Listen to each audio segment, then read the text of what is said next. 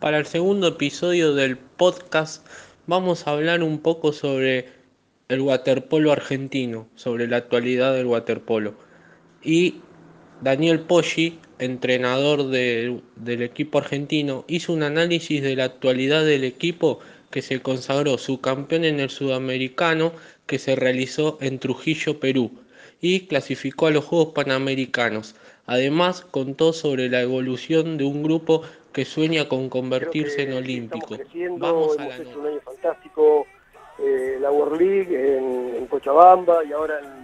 en, el sudamericano, eh, producto de una planificación y de un trabajo a largo plazo la final era el objetivo. Eh, y encaramos la final un poquito más relajados, con la convicción de que teníamos un equipo competitivo. Brasil fue con su mejor Brasil, con su mejor versión de los últimos tiempos, fuera de los Juegos Olímpicos, un equipo que tiene experiencia de World League, que muchos de estos jugadores han jugado el Juego Olímpico, eh, así que bueno, muy contento también con la final, eh, con el partido final que hemos hecho, un partido me, me parece que era fue muy parejo y, estuvo abierto para los dos,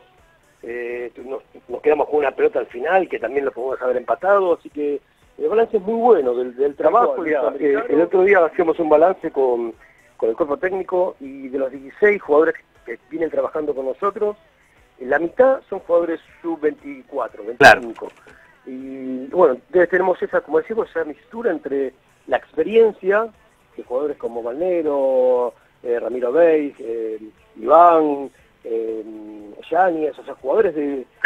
muchos torneos encima y la juventud que viene empujando, que se está preparando, que tiene ganas de,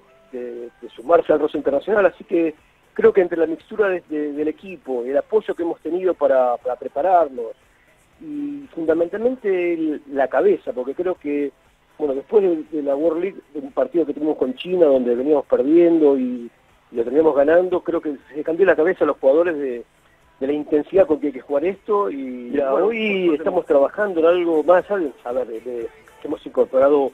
un PF especializado en fuerza y que tenemos los jugadores en Europa,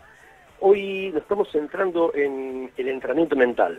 y creo que bueno el próximo paso es sumar a algún profesional que nos ayude en esa preparación. Creo que hemos abordado a nivel grupal este entrenamiento, pero bueno, ya necesitamos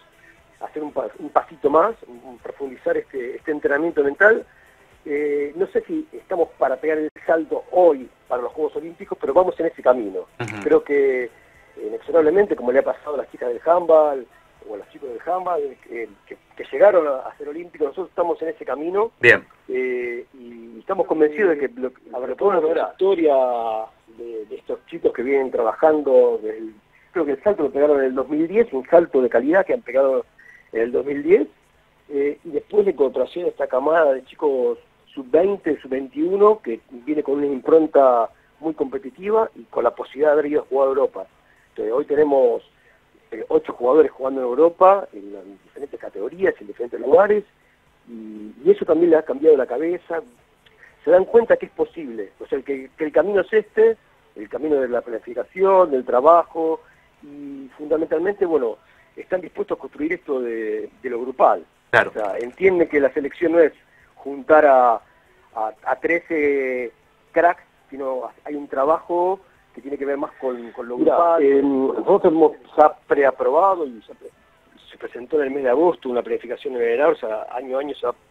presentando una planificación que tiene que ver con un macro que se hizo en el 2016. Sí. Eh, la planificación 2016-2020, nosotros, no te digo prometimos, porque en, el deporte es difícil prometer, pero Obvio. buscamos un, objetivo que era clasificarnos a los Juegos Panamericanos y Lenar trabajó también con nosotros en, esa búsqueda. Para lo que viene tenemos, bueno, la preparación inmediata va a ser en enero la Copa la Copa Guana que clasifica al Mundial, que si bien no es nuestro objetivo entrar al Mundial en este momento, no queremos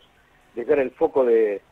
del Panamericano, es una posibilidad interesante de prepararnos eh, con los mejores de América, Estados Unidos, Canadá, Brasil, de cada Panamericano en la primera preparación. En abril volvemos a la World League, eh, que se va a hacer en Australia, eh, y después, bueno, concentrar el equipo, los europeos tienen sus vacaciones de verano